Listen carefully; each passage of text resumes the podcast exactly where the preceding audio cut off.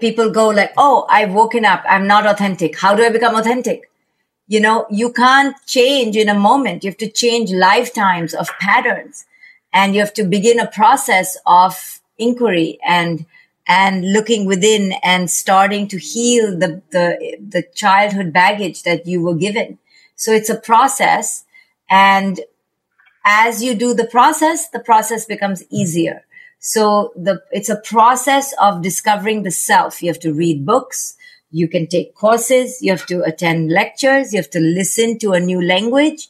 It's like going to the gym and changing your body. It's like that. You're changing your mind. It doesn't happen with one technique. It's a whole dedication to changing your internal life.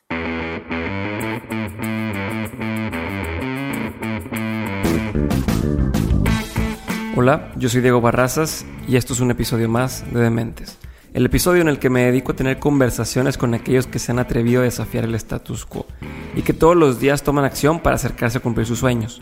Todo con la intención de desmenuzar sus experiencias y tratar de encontrar entre su historia los aprendizajes, las herramientas y la inspiración que necesitas tú para dar el siguiente paso en tu vida profesional y personal. El mes pasado tuve la oportunidad de tener una breve pero muy interesante conversación con la doctora Shefali Tzavari. Para quienes no la conocen les platico un poco. La doctora Shefali es una psicóloga clínica con doctorado de la Universidad de Columbia Nueva York. Es la aclamada autora de tres libros llamados The Awakened Family, Out of Control y The Conscious Parent. Este último fue promovido por Oprah como uno de los libros más profundos que ella ha leído. Es una conferencista y tallerista internacional y ha hablado en algunos de los eventos más importantes alrededor del mundo. Y aprovechando el episodio quiero comentarles que estará aquí en Monterrey, México, este sábado 22 de septiembre y domingo 23 de septiembre, dando dos talleres y una conferencia sobre el tema de cómo ser padres más conscientes, uno para madres e hijas, uno para padres e hijos y una conferencia más sobre cómo ser una mujer consciente. Los invito a que chequen los boletos, los pueden encontrar en retoconsciente.com, consciente con SC, retoconsciente.com y va a ser una oportunidad muy chingona para que la conozcan, platiquen con ella y puedan aprender tanto de ella como de la gente que está alrededor tomando el taller. Así que ahora sí, los dejo con la conversación que tuve con la doctora Shefali por Skype. Y si quieren ver la versión subtitulada, Pueden encontrarla en mi canal de YouTube, lo encuentran como Dementes Podcast o busquen Diego Barrazas Dementes y les va a aparecer por ahí.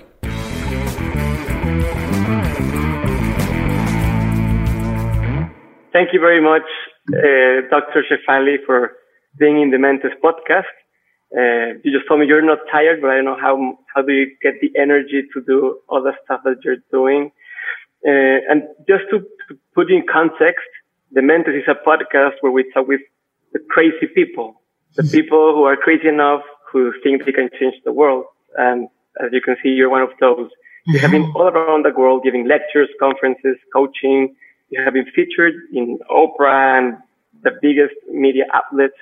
And you're like the most respected, popular, relevant uh, author and figure in parenting.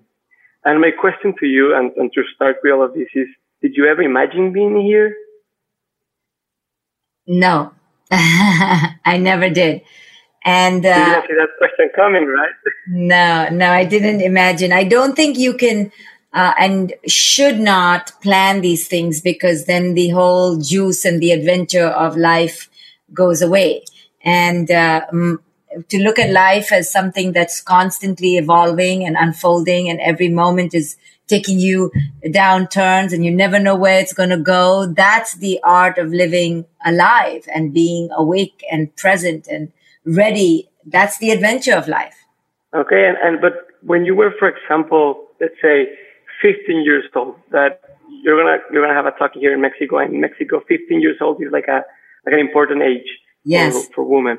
Uh, when you were 15 years old, what, what did you see yourself like and, and what were, what did you expect from yourself?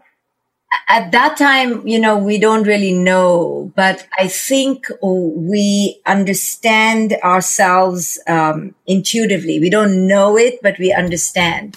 And I always knew uh, intuitively from my body that I wanted to serve. I wanted to help. That I knew for sure. I didn't want to make money. I didn't want to look pretty. I didn't want to be famous. I wanted to serve. That I knew for sure.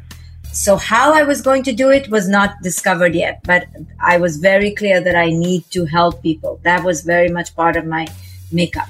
Okay, that's great. And and, and how did it start unfolding? Like, did, did, did you like when did you first became interested in the whole concept of parenting and writing about it and kind of speaking about it? Because you said you were thinking about serving, but when did you started to choose that path? Because I know also, and we're going to talk about that later, that that path is kind of also evolving now to, to a different, not just about parenting thing, but how did it started and, and how did it change? Um, I think when I became a parent myself and began to see how much this child can influence us and change us, and we're not ready for it, um, that I became inspired to help parents to transform themselves because of their children, to really see this journey as a journey of the parents' transformation and help parents to use the challenges of the children to transform themselves. Okay, and, and in these books and this uh, discovery of the self, you, you talk about the authentic self. You, you tend to talk about that many of the, the keys to, to, to, to doing the, the things you're, you're supposed to do in this world and what you came here to do is discovering the authentic self. How did it happen to you? How, how did that? I think everybody gets separated from their authentic self especially 15 year old children.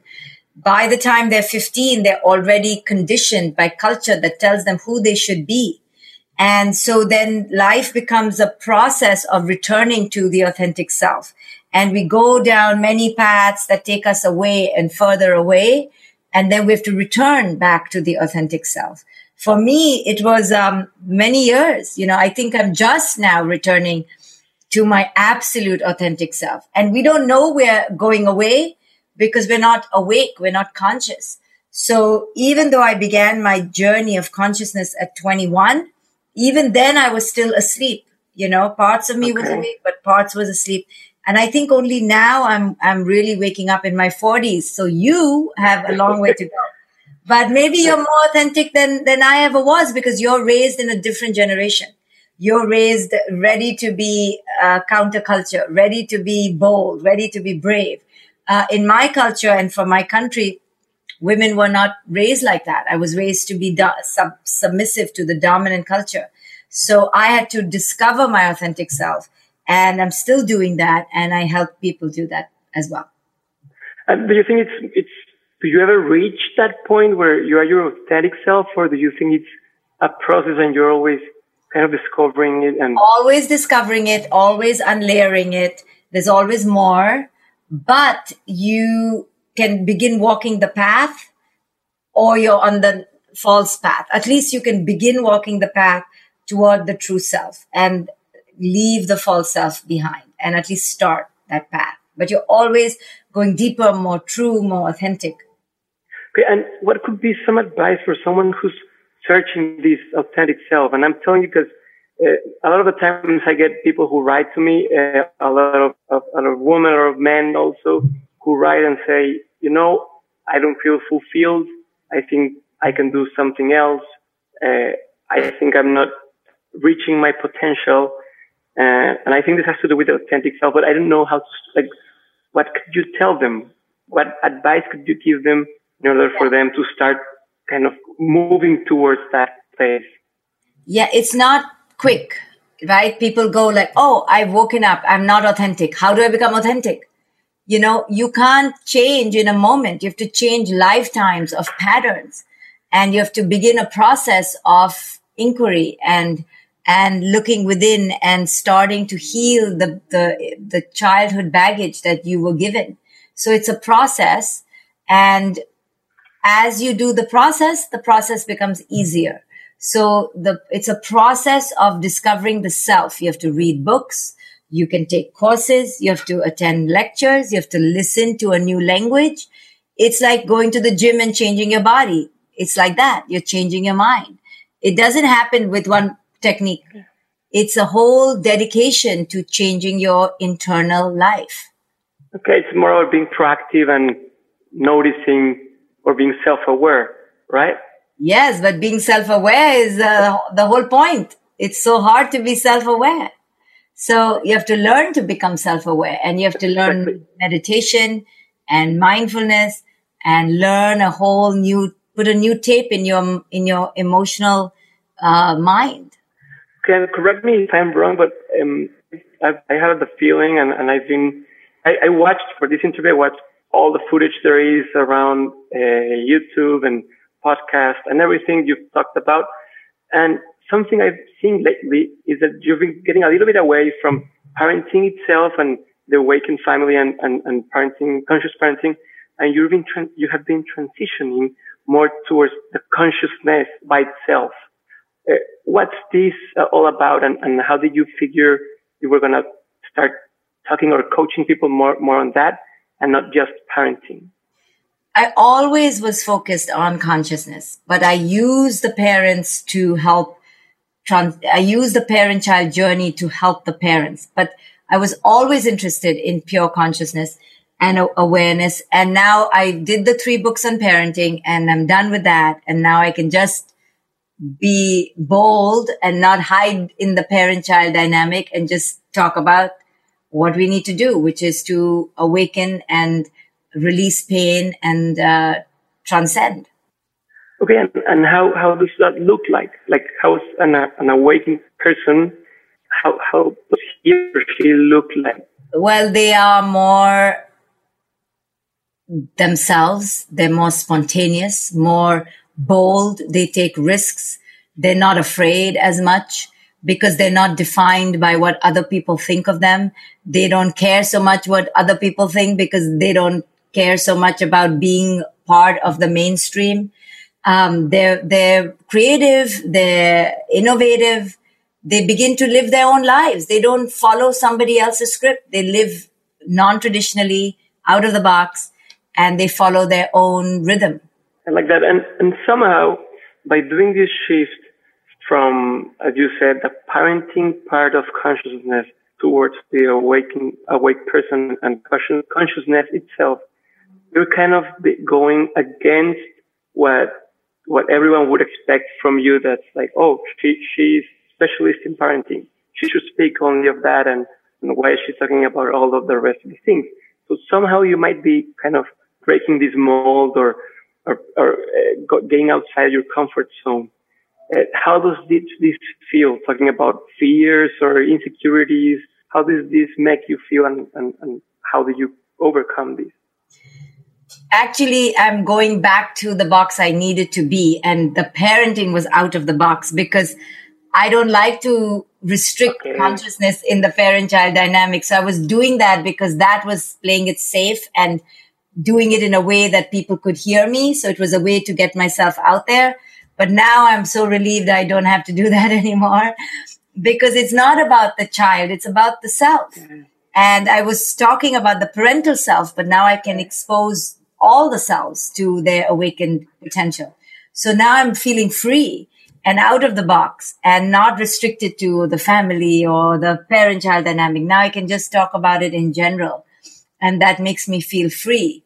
Uh, but I think what you're really talking about is how do people allow themselves to be out of the box and not feel the fear of rejection or lack of approval from people? Mm-hmm. And the way they do it is by believing in whatever they are in in passion about, whatever they are in purpose about. If you believe it and you don't have to believe yourself, it's about the mission, it's not about you, then the mission drives you, the purpose drives you, and the inspiration takes you forward. And you're not restricted by your ego or what people think about you or your fears that they don't love you. It's not about you. It's not about me it's about spreading this work in the world. So it could be me, it could be you, it could be somebody else.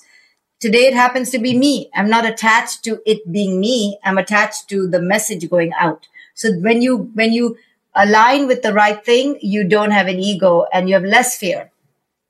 Okay. Yeah. So when you did kind of in some way detached from the purpose or the message. And it's not about how you look doing it, but about doing it. It's when it's easier and, and you take away all the, all the baggage and, and fears and stuff.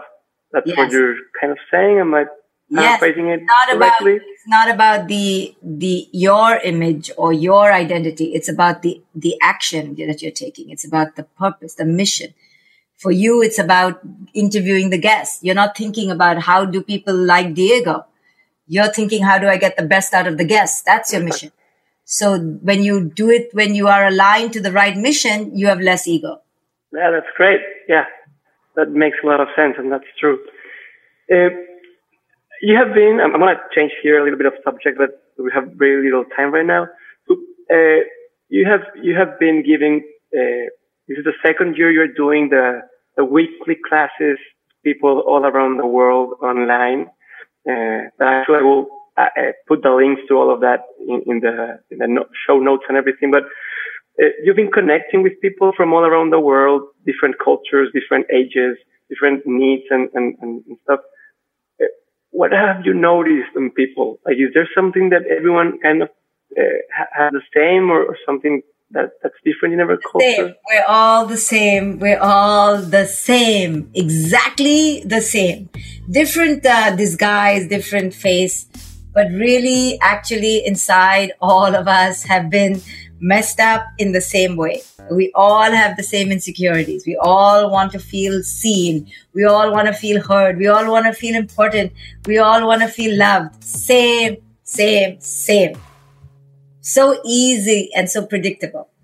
Okay, so you could say in the end, ego is the enemy, as Ryan Holiday says. We all have this thing that we need, we need to be cared of and, and, and love and stuff. And that's, that's what makes us mess up with our kids, with our jobs, with our uh, mission in life. Yes. Yes, it's the ego, uh, the fear of being separate from others when in reality we are the same and we are one. All right. I'm gonna I'm gonna I'm gonna segue to a, to a different part of the of the um, interview. I always have this set of concrete questions I ask to every every guest. Yeah, there's no right or wrong answer. You can you can explain the, the answer if you want, but I, I kind of ask this to everyone because I'm I'm starting to see patterns in how people who have gone away, uh, like that, that didn't follow the, the traditional path end up doing. So I'll I'll just ask you and you let me know your, your, your answers to that, right? Okay. Which, which has been the worst advice you've ever heard or you have been given? The worst advice that I was given is something like, don't do it. You're not an expert. And, and, and the other side, what would be the best advice that you were given? Just do it because if you don't, you'll never be happy that you didn't try. Okay. Um, if you had the chance to have one tweet that went up viral, you know, like well, the old tweets, 140 characters, uh, and this tweet was going to be seen by everyone, everyone you know, everyone you care of, what would, would it say? Um, something like nothing will change till you change. But that, that's all I have oh, right oh, now. That's, yeah, yeah, but that's really deep, actually. I didn't expect that. Uh, what's one of the best things you've ever bought with a hundred dollars or less? Uh, probably, you know, uh, a meal with friends, sitting with friends, dinner, connection. Okay. What is one opinion you have that uh, very few people share with you? Mm. I'm not going to give you the real answer because it's too controversial. Um, lots really of true. lots of things that people don't share with me, but I think the the most easy one for this moment is um, that all the institutions in the world, like education, politics, marriage, family, religion, are man made constructions. They're not real. So you can attach or identify, but that doesn't make you greater than if you don't. Right. I like that. What's, what's something that people don't know about you, and if they knew, they'll be surprised? That I lead a very simple, boring life, kind of. very Okay. simple life. At least it's not boring, but just sim- not so glamorous. Okay, yeah, well, people might expect something different, right? Because all of, because all of the press and stuff. Uh, which, which is one of the lessons you remember the most from your parents? Um, my father's biggest lesson to me was uh, not to judge. He used to al- always tell me when I was a child, don't judge people. Don't judge people because you don't know what their story is. Okay, and, and, and the last question of this section is, um, what, what are you curious about lately? What's on your mind a lot lately? I think it's how to love without conditions, how we can learn to love without expectation, desire, craving, need. Now we're going to go to really fast, rapid questions. No explanation needed. I'll just, it'll just be quick. So first question. What career or profession you would never have wanted to be? Politician. All right. What profession would you like to try sometime? Uh, travel photographer. Nice. Person you admire apart from your parents and family? Any spiritual teacher, wisdom teacher. Okay. Favorite movie? The Thorn Birds. You you wouldn't have seen it, but the Thorn Birds. Torn Bird. Thornbird. Okay. Is it Netflix? I don't know. When I was young, I watched. I'll, I'll have to look for it. hmm Is it, is, where is it from? Is it, is it from India? No, it, it's a set from the uh, US or- it or where- set in Australia. It's uh, this thick a book, and it's uh, all about uh, love and redemption and family and connection and separation. And which is your favorite book? Um, my favorite book is um, The God of Small Things. This is not a question that's included here, but from your books, which one do you like best? well, they all are just like a trilogy. They all just expand on each other. They're all really one book. But I would say uh, the last one, The Awakened Family, kind of captures the whole thesis. And I was my most mature then. Um, so it's my, it's the, it's the best compilation of my wisdom. And uh, I know we're running out of time, so I'm I'm gonna uh, ask you about your projects and and what's next. Well, I'm doing a lot of uh, parent teen workshops, and I'm coming to Monterrey, Mexico, and to Guatemala to do parent teen workshops to help the parents and the teenagers connect, and for teenagers to become more self aware, more mindful, more present. So, uh, this is what I'm doing a lot of uh, in the world now. And that's so exciting to me because I get to help parents connect with their teenagers in real time. Perfect. I'll make sure we share all that information with the people that are listening to Dementes. Guatemala, be aware, you're going to have something there too for you. So not just Mexico. So uh, be, be, be ready for that. And now I'm going to go to my last question that I ask to everyone. Uh, and with this, we'll have to cut this off. But I, I appreciate a lot of your time and the time you have given Thank to you. me. I know you're really, really busy. And well, I really appreciate it. And the last question would be, what are the, like, taking in consideration your whole life, everything you've learned from when you were a child and, and when you were uh, starting and when you were 21, when you decided to, to make this change in your life. And right now, taking all of this into consideration, uh, what would be the three biggest lessons you've learned and that you wouldn't want to ever forget? I think the first one is that this life is really a journey of discovery of the self. And the self is the authentic self. The second one is that the greatest love you can have for anybody else starts from the greatest love you have for yourself. And the third thing I think would be this life is about living in abundance, not in fear. Thank you very much for your words, Dr. Shefali. It was a pleasure having you here in Dementes. Thank you for everything. Thank you, Diego. Bye, everyone. Thank you. Bye.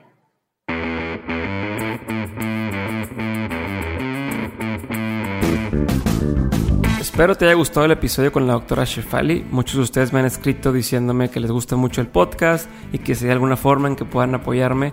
Y la realidad es que sí. Una de las mejores formas en la que pueden hacerlo es compartiendo los episodios con gente con la que crean que, les va a servir o que van a encontrar algún provecho en estos episodios. Esto es de muchísima ayuda para mí y para todo el equipo de Mentes, pues nos acerca cumplir nuestro propósito de ayudar a más personas a alcanzar su potencial. Así que si eres una de esas personas que constantemente comparten nuestros episodios con otras, te lo agradezco muchísimo, de todo corazón, muchas gracias. Ya no les quito más tiempo, nada más les recuerdo que el 22 y 23 de septiembre va a estar la doctora Shefali en Monterrey dando unos talleres, así que chéquenlo en retoconsciente.com. Esto fue un episodio de Dementes, yo soy Diego Barrazas y les mando un fuerte, fuerte abrazo.